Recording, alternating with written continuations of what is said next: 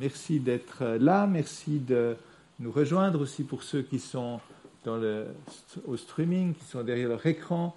Nous sommes heureux de continuer notre réflexion sur euh, les valeurs. Vous vous rappelez qu'on est dans ce processus de changement de saison, ce processus d'un déménagement qui approche d'un nouveau bâtiment, et nous nous inspirons de ce peuple d'Israël qui, qui a quitté le désert pour entrer dans la terre promise en prenant certaines choses avec eux, puis en laissant d'autres dans le désert. Et la manière de le vivre, on a travaillé de conseil certaines valeurs. Alors, où on, est, où on s'est arrêté la dernière fois que j'étais devant vous euh, sous forme de prédication, de prédicateur, on a travaillé l'innovation et la sagesse qui étaient en, en binôme, qui, qui est un équilibre du voilier entre la, la voile qui pousse en avant et la quille qui équilibre. Euh, l'innovation, ça va plutôt prendre du risque de faire de nouvelles choses ou d'être des fois forcé à faire de nouvelles choses dans le but d'avancer, dans le but de saisir de nouveaux terrains avec le risque de se tromper vu que c'est nouveau et le risque aussi de, de devoir des fois réapprendre et recommencer.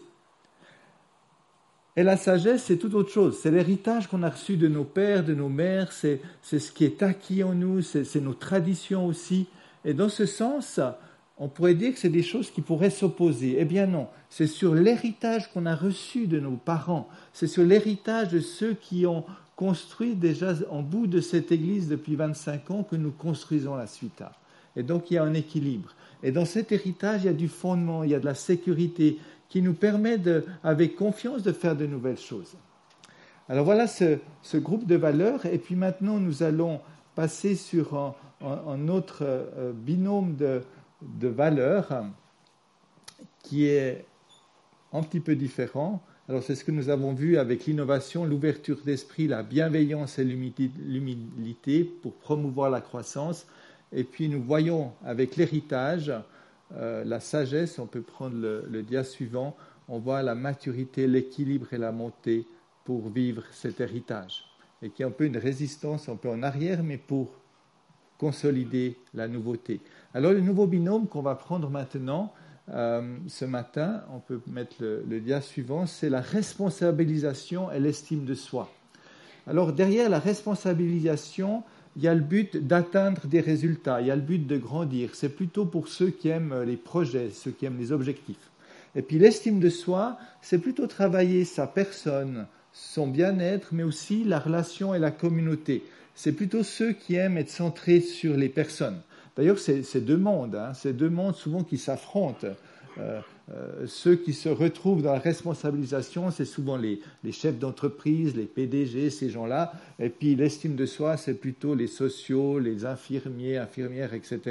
Puis c'est un peu deux mondes qui se, confrontent. Et dans l'Église, on a, ces deux groupes. Il y en a qui sont heureux quand on parle de soi, du bien-être, ces chants qui nous établissent. Puis il y en a d'autres qui s'ennuient. Puis dès qu'on parle de, choses impossibles à atteindre, de défis, de visions, alors il y en a qui enfin revivre, puis les autres, ils disent, mais on va faire comment tout ça? Donc c'est deux groupes, mais, on a ces deux groupes dans l'Église. Et c'est de nouveau deux choses à balancer ensemble, à, garder en équilibre. Alors l'estime de soi, on va le prendre en dernier en novembre. On en a parlé un petit peu avec le, message de, Anne Archambault sur euh, l'idée d'être ensemble, d'apprendre à être en communauté, de lutter contre l'individualisme. On l'a aussi travaillé dimanche passé en étant des personnes d'influence. On a dans nos relations, dans nos lieux de vie, on a des zones d'influence sur lesquelles on peut amener le royaume de Dieu. Ce matin, on va parler de la responsabilisation. Alors c'est un petit peu moins fun parce qu'on parle de croissance, d'effort, de difficulté. Les, valeurs qu'on va travailler sont l'excellence, le courage, la ténacité. Oh là là. Voilà. Alors pour travailler ces valeurs, en introduction, c'est bon de se rappeler que Dieu nous a créés d'une manière organique. Donc on ne parle pas de surproduction, on parle de croissance en Sequoiadendron giganteum, hein, c'est ces, grands séquoias qu'on voit dans nos parcs. Dès qu'ils dépassent les autres, ils reçoivent la foudre et puis euh, voilà, euh, ils sont nouveau au même niveau que les autres. C'est un peu une image qu'on n'a jamais le droit de dépasser les autres en Suisse. Mais c'est Sequoia d'Andron, s'il est tout petit, vous allez dans la pépinière, vous le prenez tout petit, vous l'arrosez, vous l'arrosez pendant 30 ans, il viendra grand. Parce qu'il est créé comme ça. Et ça, c'est la croissance du royaume de Dieu selon ce que, Dieu a créé. C'est sans effort. En baobab ou en séquoia, vous l'arrosez, il grandit. Il grandira plus qu'en radis. Parce qu'il est créé comme ça. Et le royaume de Dieu est créé pour grandir. Donc, ce n'est pas du travail, c'est se mettre dans le flot de l'action de Dieu qui veut nous faire grandir. Et aussi nous faire grandir en tant qu'Église. Et là, de nouveau, il y a toujours ce débat entre oui, mais on doit grandir en, maturité spirituelle, pas seulement en nombre. Hein. Alors, la maturité spirituelle, c'est ceux qui travaillent plutôt la communauté, l'estime de soi, puis ceux qui sont dans les objectifs, ils parlent du nombre. Une chose que j'ai trouvée intéressante dans un témoignage de Papa Jean. Papa Jean, c'est le fondateur de, l'église Porte Ouverte à Mulhouse, qui, euh, qui, est le père de Samuel Peter Schmidt, le pasteur principal actuel, et, dans un séminaire, je ne sais plus si c'était dans les années 70 ou 80, il était défié par un orateur, mais quel objectif tu veux atteindre? Il me semble que la communauté à l'époque du Mulhouse était de 200-300 personnes. Alors les collègues ont mis des chiffres plus ou moins, euh, plus ou moins défiants.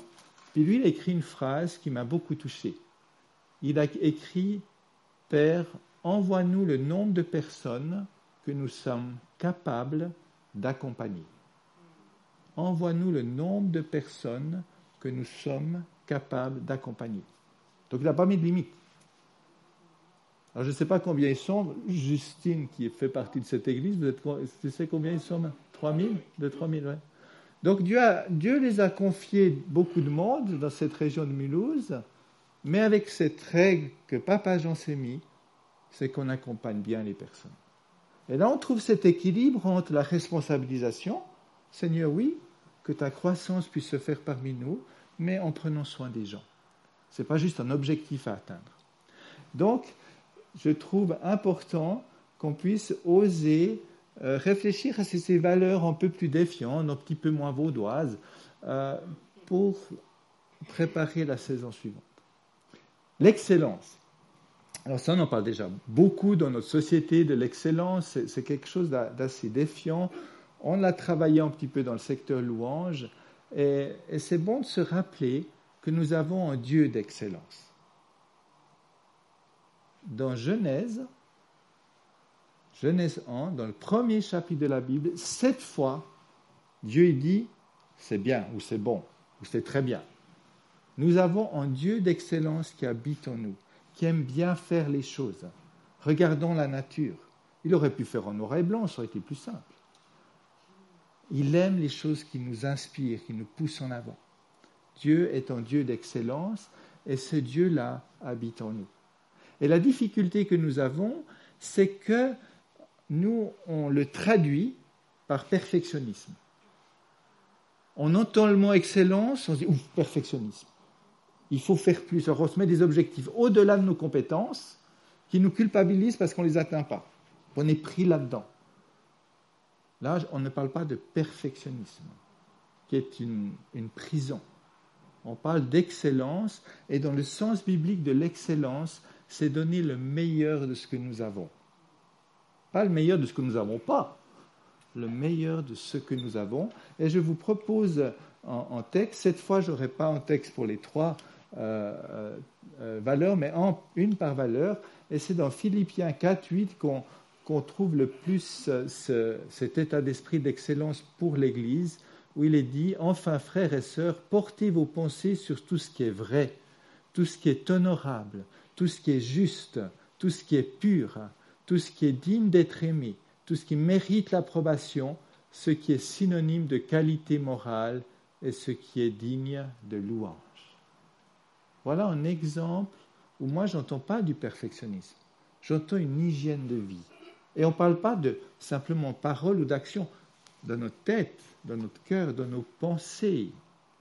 Et dans ce temps d'incertitude, dans ce temps où on peut lire plein de choses et son contraire sur Internet, dans ce temps aussi où on peut prier et penser aux États-Unis qui passent quand même un temps particulièrement difficile de leur histoire, où on entend tout et rien, apprenons à fixer nos pensées sur ce qui est honorable. Faisons attention à nos pensées vagabondes qui évitent dans le jugement, dans le mépris, dans la déprime euh, ou dans l'impureté. Apprenons à conduire nos pensées selon cette liste qui est tout à fait accessible et qui amène cette excellence de Dieu en nous, qui libère ce Saint-Esprit en nous qui est ça. Il est comme ça en nous. Alors, l'excellence, si on, la résume, c'est cette volonté, oui, d'apprendre, de, progresser, de donner le meilleur que nous avons dans un cœur intègre, avec le désir d'apprendre. On est appelés tous à progresser en n'oubliant pas le séquoia d'Andron. Si tu es un séquoia, tu n'es pas un baobab, donc tu vas pousser comme un séquoia. Tu as besoin de te forcer à être quelqu'un d'autre. Mais dans ce que Dieu t'a donné comme talent, dans ce que Dieu t'a donné comme relation, comme Dieu t'a donné comme espace, cultive-le. Laisse croître les choses. Et ça se développe d'une manière naturelle. Comme quand on arrose un séquoia d'Andron, il grandit. Ça met du temps, mais il grandit. Nous sommes appelés à grandir en excellence.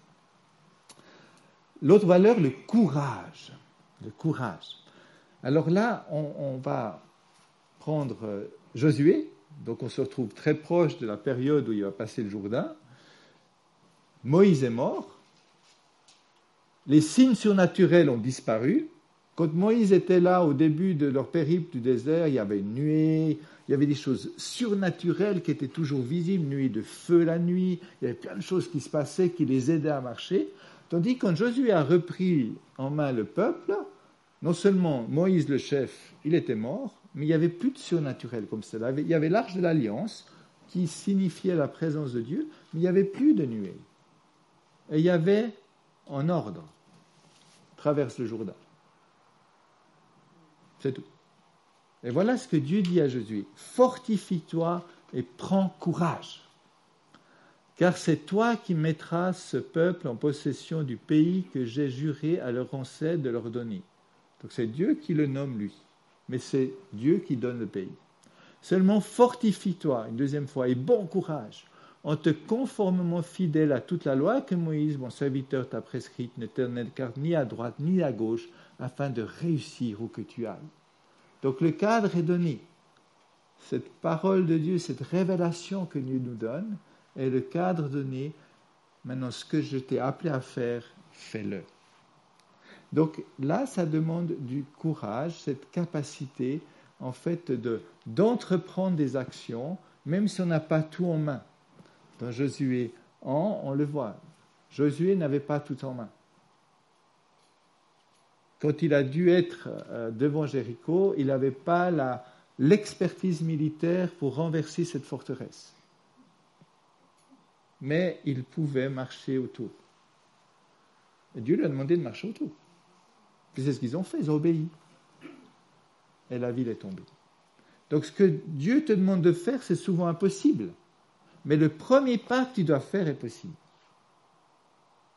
fortifie-toi et prends courage. Donc c'est une habilité, cette capacité à entreprendre, mais cette capacité aussi à obéir quand Dieu dit quelque chose, fais-le. Point. Fais-le. Parce qu'il te dit de le faire, c'est que lui te donnera les moyens. Et c'est vrai que cette démarche nous demande beaucoup de, de lâcher prise. Euh, prenons l'exemple du bâtiment et de la commission bâtiment. Moi, je trouve qu'ils ont beaucoup de courage.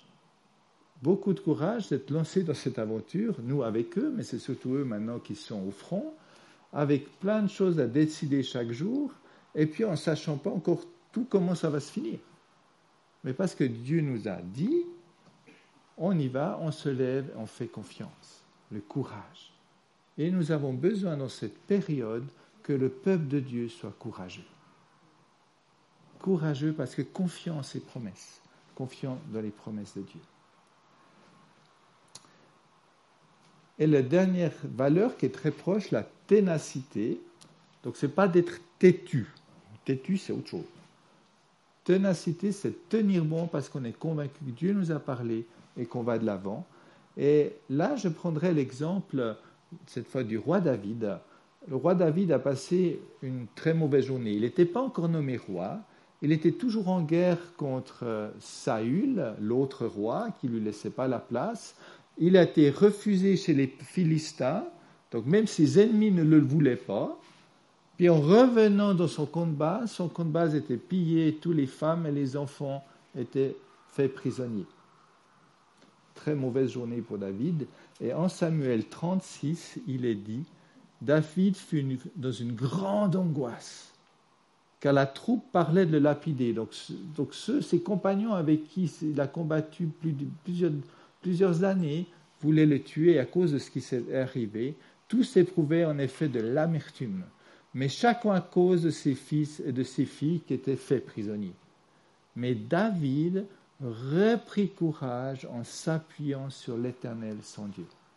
David reprit courage en s'appuyant sur l'Éternel son Dieu. Il ne s'est pas enfui, il ne s'est pas justifié, il a cherché courage en s'appuyant sur les promesses de Dieu, en s'appuyant sur l'appel de Dieu qui était posé sur sa vie. Et de ce que nous avons vécu comme démarche de foi juste avant la prédication, quand je vous ai invité à vous lever, c'est une manière de dire, je ne peux pas aller plus loin, je suis même découragé, je ne sais plus comment faire, mais je choisis de reprendre courage en l'éternel. Et ça, c'est la ténacité, qui est une, une valeur qui nous permet d'assumer notre mission euh, dans, dans ce que Dieu nous appelle. Une aptitude à avoir de la ferme et de la volonté, mais en s'appuyant sur l'Éternel. De nouveau, le séquoia d'Ondron, si tu l'arroses, il grandit. Tu ne dois pas le tirer, il grandit. Donc si tu arroses ta vie de la présence de Dieu, d'une méditation quotidienne de sa parole, d'être en lien ensemble, et quand Dieu te dit de faire quelque chose, tu le fais simplement, tu grandis. Il y a de l'adversité, il y a des combats, mais tu grandis. Alors pour terminer, en conclusion, quand on, reprend cette valeur de, la responsabilisation, d'atteindre des résultats, enfin d'excellence, de, courage et de ténacité, ça nous demande de l'énergie, certes, mais c'est en se reposant sur l'action de Dieu. Si on, on retire l'action de Dieu, oui, c'est des objectifs inatteignables mais en se reposant sur l'action de Dieu. Ça devient tout à fait possible. Et moi, je vous rappelle, souviens-toi, tu es un enfant de Dieu. Souviens-toi, le Saint-Esprit qui est en toi, c'est le même qui a ressuscité Jésus-Christ. Le Saint-Esprit qui est en toi est dans l'excellence et t'en donne les moyens. Souviens-toi que tu es une fille, tu es un fils de Dieu. Souviens-toi aussi que l'ennemi, sa stratégie, son mensonge, c'est de faire croire qu'il est plus grand que Dieu. C'est un mensonge. Et une église qui est dans le réveil est une église qui comprend, qui, qui croit que Dieu est plus grand que le mal. Alors que dans cette période que nous vivons, où que tu sois, dans la joie ou dans les défis, moi, je t'encourage à te, souvenir de qui tu es en Dieu, de te souvenir tous, toutes les fois où Dieu a intervenu dans ta vie, et de te souvenir des promesses qui sont posées dans ta vie, les promesses qui sont posées aussi en tant qu'Église ici, et s'attendre à lui. J'invite la louange, on va prier et on va reprendre euh, ce dernier chant qu'on a chanté, qui fraye en chemin. Et pendant le chant, moi j'aimerais que ceux qui ont besoin de prières plus spécifiques, que les équipiers de prière de l'espace guérison puissent venir prier pour vous. Donc vous vous rappelez la règle, hein. si vous adorez, c'est les deux mains, mais si vous demandez la prière, c'est une main. Hein. comme ça, on, s'en sort. Voilà. Hein. D'accord? Ok Alors moi, je vous invite à vous lever. Euh, je vais prier, on va prendre ce chant. Ne soyez pas timide si vous avez besoin de la prière levez la main et les équipiers passent vers vous. Seigneur, merci parce que tu es un Dieu qui nous donne du courage. Merci parce que tu es un Dieu qui nous donne ton excellence. Merci parce que tu es un Dieu qui nous rend tenaces dans l'adversité. Nous ne voulons pas minimiser, c'est vrai, les difficultés des uns et des autres. Mais on ne veut pas non plus minimiser les promesses de ta parole. Seigneur, viens et continue ton œuvre parmi nous, individuellement, en communauté. Que nous soyons conscients, que nous soyons conscients que tu es toujours le plus grand. Tu as vaincu toutes choses. Et je te prie particulièrement aussi pour ceux et celles qui nous regardent, qui sont esselés, qui sont qui n'ont pas eu l'occasion ou plus l'occasion de vivre la communauté, que tu puisses aussi les visiter dans leur réalité, qu'il y ait un clin d'œil de toi aujourd'hui, demain, cette semaine, que tu puisses te révéler au travers de la lecture quotidienne de ta parole. Nous te le demandons au nom de Jésus. Amen.